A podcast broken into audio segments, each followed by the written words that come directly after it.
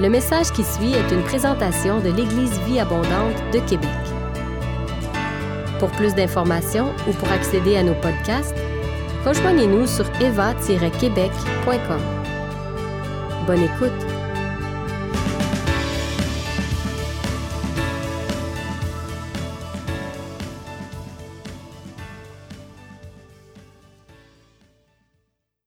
Dernièrement, à la maison, euh, on est en- comme vous, on est en confinement avec la famille et on a visionné, on a revisionné le film Seul au monde.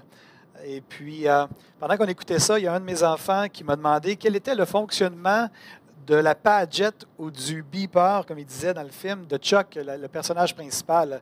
Vous savez, la petite patente qu'on mettait là, sur le bord de notre, sur notre ceinture, puis il me demandait comment ça fonctionnait, c'était quoi le principe derrière, et j'ai dû lui expliquer à ce moment-là euh, comment ça fonctionnait. Et c'est dans ces moments-là que tu réalises que le monde a changé et que tu avances en âge. Et euh, parce que quand tes enfants te demandent comment fonctionnait la technologie que tu as connue quand tu étais jeune, tu dis, OK, il y a des choses qui ont changé. Et effectivement, beaucoup de choses ont changé dans les dernières années.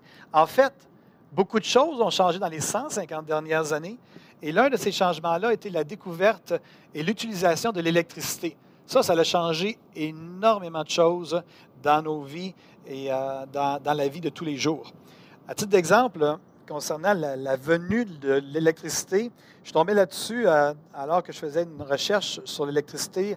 Euh, je suis tombé sur, on va le mettre ça à l'écran maintenant, Isaac, ça dit, sur le site d'Hydro-Québec, on peut lire ceci, que le 30 septembre 1885, d'ailleurs, la photo que vous voyez à l'in- à l'instant, c'est une photo de, du Vieux-Québec euh, en 1885. Donc, ça dit, la citation sur le site d'Hydro-Québec, le 30 septembre 1885, la Quebec and Lewis Electric Light Company réussit un coup de publicité retentissant, donc un coup de publicité retentissant en éclairant la terrasse du frein à Québec à l'aide de 34 lampes à arc. Fait sans précédent en Amérique du Nord, ces lampes sont alimentées par une ligne de quelques 30 km en provenance de la centrale hydroélectrique du Sceau Montmorency. L'événement a eu lieu en présence de nombreux dignitaires et de plusieurs centaines de spectateurs émerveillés. Donc, en 1885, euh, l'idée de... Les gens se sont regroupés à terrasse du frein pour 34 lampadaires. Et c'était une première en Amérique du Nord. C'était quelque chose d'époustouflant et les gens étaient émerveillés. C'était un changement qui a marqué vraiment euh, la ville de Québec en 1885. Mais vous savez, avant l'électricité, pendant des millénaires, pendant des siècles et des siècles et des siècles, les êtres humains ont vécu et ont survécu grâce au feu. Et les gens passaient la majeure partie de leur vie, de leur naissance jusqu'à leur mort, autour du feu. Ils en avaient besoin pour se chauffer, ils en avaient besoin pour euh, cuire leur nourriture, ils en avaient besoin aussi pour s'éclairer. Donc, toute leur vie était, euh, était centrée sur la question du feu. Pendant le feu, on est au mois de janvier, il faisait froid ce matin, en début d'année, en début d'année cette année, en début du mois, on a fait installer un nouveau foyer dans notre maison, euh, ici à Québec.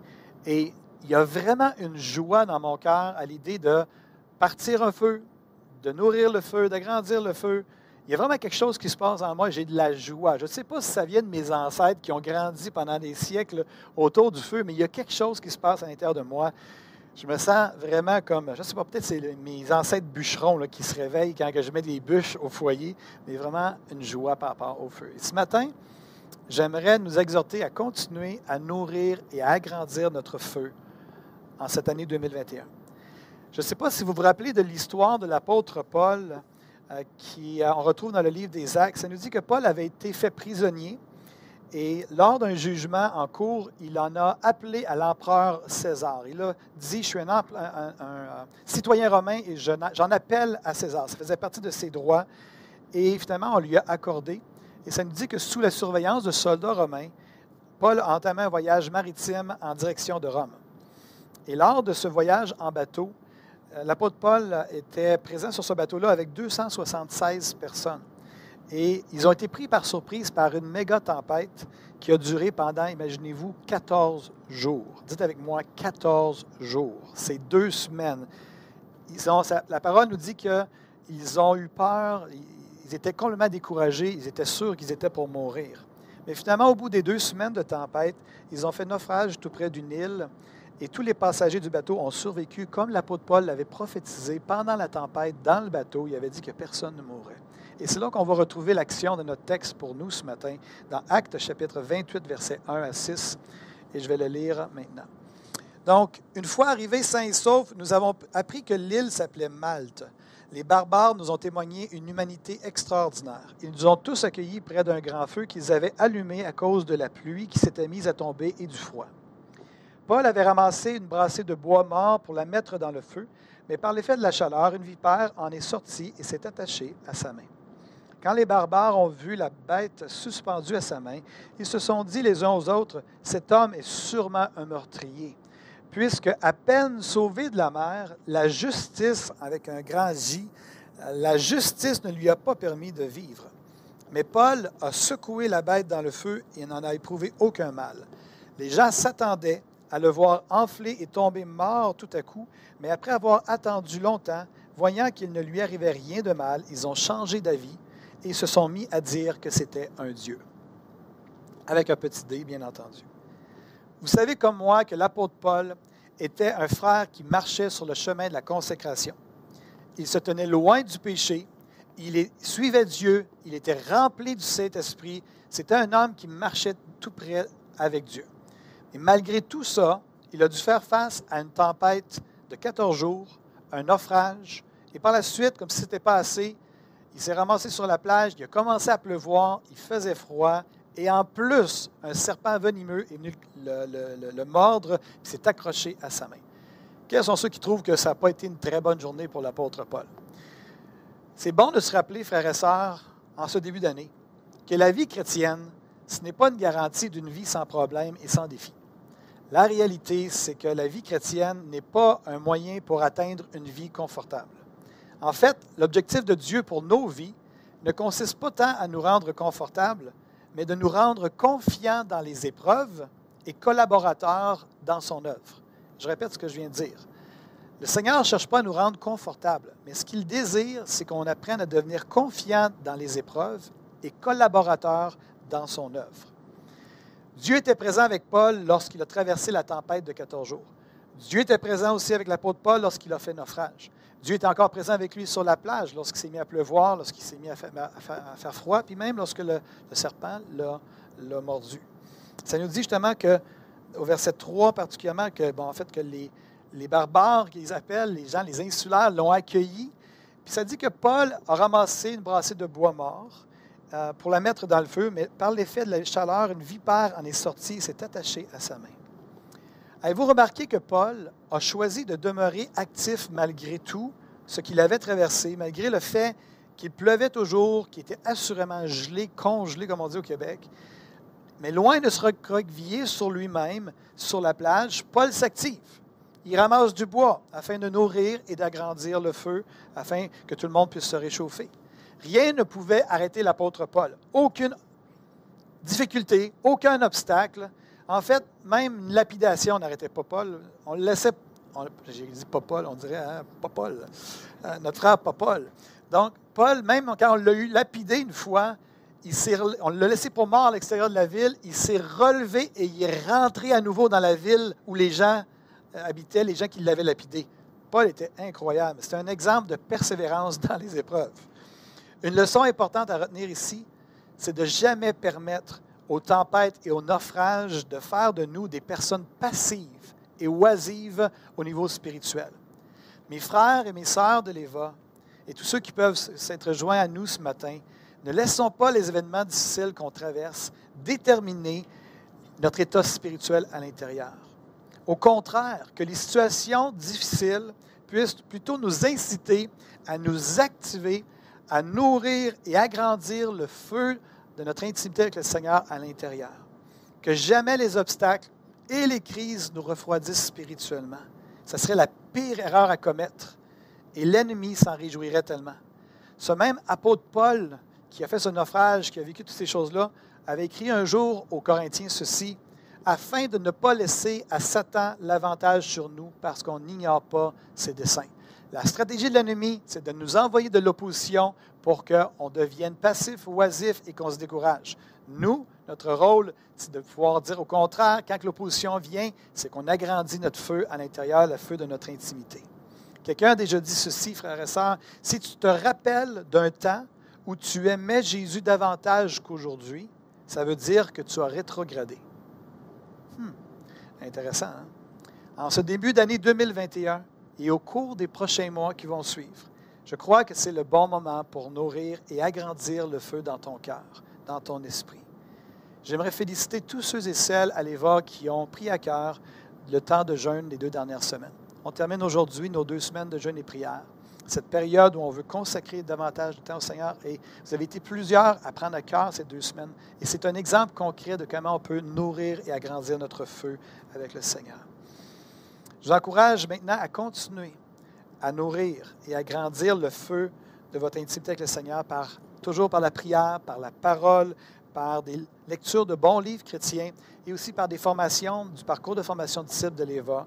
Et aussi, comme le disait si bien Isaac, aussi en étant généreux par nos finances, en fonction de ce que le Seigneur nous met à cœur, et non pas parce qu'on se sent obligé ou parce qu'on veut soutirer à Dieu une bénédiction quelconque.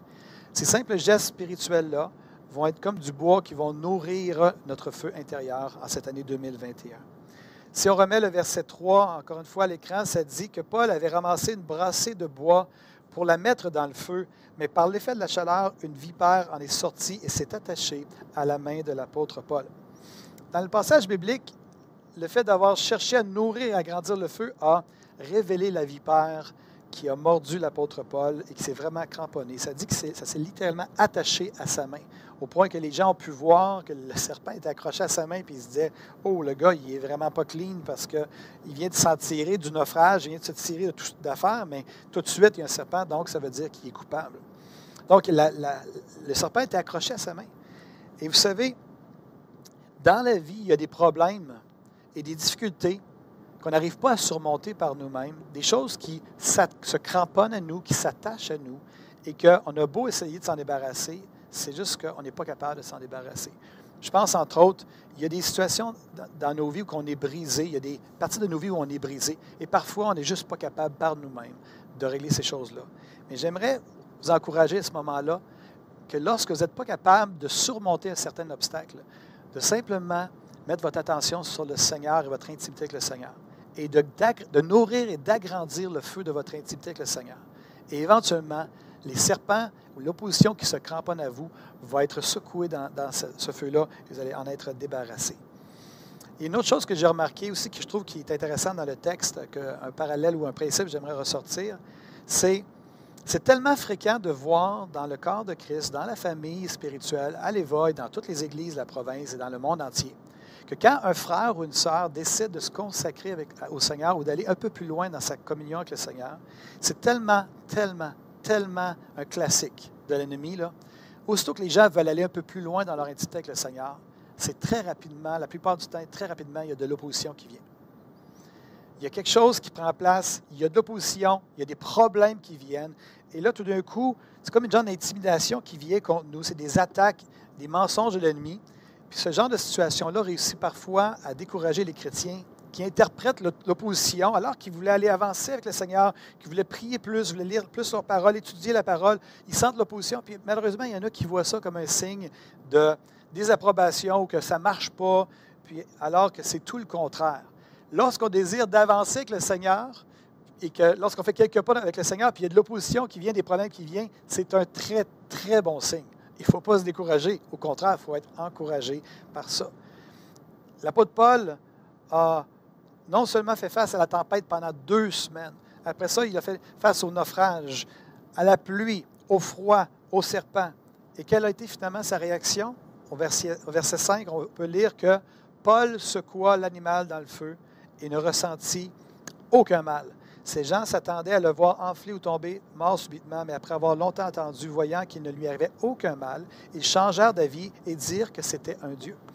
Donc, quand on est confronté à des problèmes, qui s'attache à nous ou à de l'opposition qui vient contre nous, la meilleure chose à faire, c'est de nourrir le feu de notre intimité avec le Seigneur, de ne pas lâcher à ce niveau-là, de mettre l'emphase, de mettre plus d'emphase sur notre intimité avec le Seigneur. Parce que pour voir éventuellement ce feu nous libérer de nos vipères qui se cramponnent à nous euh, bien souvent dans la vie.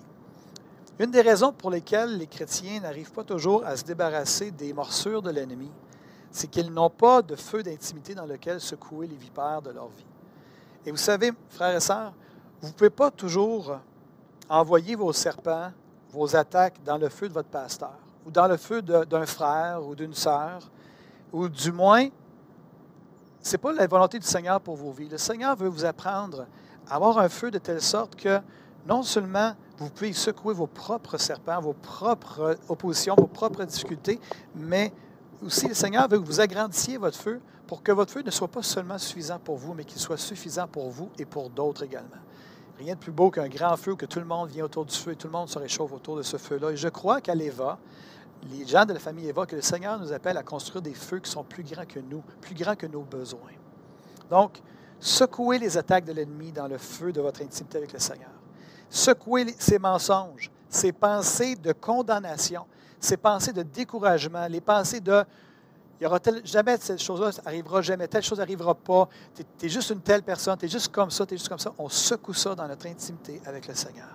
Ne donnons pas d'attention aux mensonges de l'ennemi si ce n'est que pour les identifier et pour les rejeter, puis pour déclarer la parole de Dieu par-dessus ces mensonges-là, puis dire non, ça, c'est pas vrai, je renonce à ça et je remplace ça par la vérité. Je vous encourage à ne pas céder, à ne pas céder et à posséder tout ce que le Seigneur a pour vous en cette année 2021.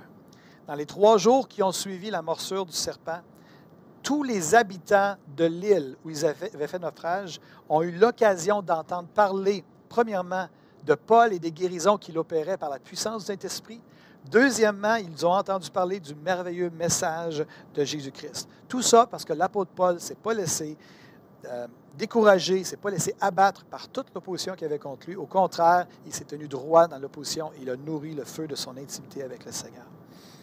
Un réveil a éclaté sur l'île en question et c'est souvent ce qui prend place lorsqu'on vit de l'opposition et qu'on ne cède pas. C'est que souvent l'opposition précède des moments de réveil, des moments de gloire, des moments de changement.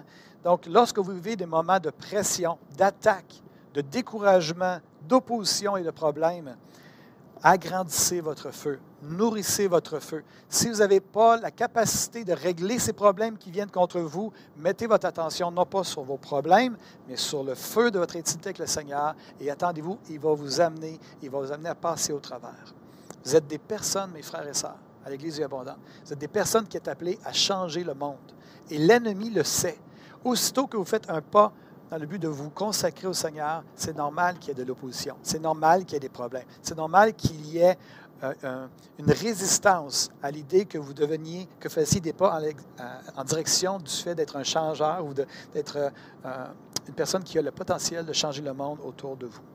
En 2021, et dans toutes les années à venir, par la grâce de Dieu, on est tous appelés à nourrir et à agrandir le feu de notre relation avec le Seigneur. Et ce, peu importe ce qui nous attend en 2021, peu importe ce qui va arriver dans les prochains mois. Si j'avais à résumer mon message ce matin, mon exhortation à vous, je le ferai avec euh, le texte du même apôtre Paul. Un jour, il s'est assis, il a écrit une lettre aux Colossiens et il a dit ceci aux frères Colossiens, et c'est ma prière pour vous, on va le mettre à l'écran, euh, et ça résume mon message. Aussi, puisque vous avez reçu Christ, Jésus le Seigneur, Comportez-vous comme des gens unis à lui. Enracinez-vous en lui. Construisez toute votre vie sur lui. Et attachez-vous de plus en plus fermement à la foi conforme à ce qu'on vous a enseigné. Agissez ainsi en adressant à Dieu de nombreuses prières de reconnaissance. Et tout le monde dit Amen. Amen, Amen et Amen. Que le Seigneur nous donne en 2021 de pouvoir nourrir et agrandir notre feu et que lorsqu'on est devant des impossibilités, lorsqu'il y a des choses, de l'opposition qui vient contre nous, et qu'on puisse vraiment simplement, alors qu'on a ce feu d'intimité-là, on vient secouer ces choses-là dans notre intimité avec le Seigneur et on le laisse opérer comme il le veut bien. On aimerait chanter maintenant un dernier chant ensemble. On, aimerait, reprendre le chant comme le soleil et par la suite, on va faire une prière de fin puis on va euh, terminer sur ça. Donc, que le Seigneur vous garde et vous bénisse. Si vous avez aimé ce message, nous vous invitons à vous joindre à nous lors de nos rencontres du dimanche matin. Vous trouverez l'horaire et l'emplacement de nos réunions sur notre site internet eva-québec.com. N'hésitez pas à communiquer avec nous et que Dieu vous bénisse.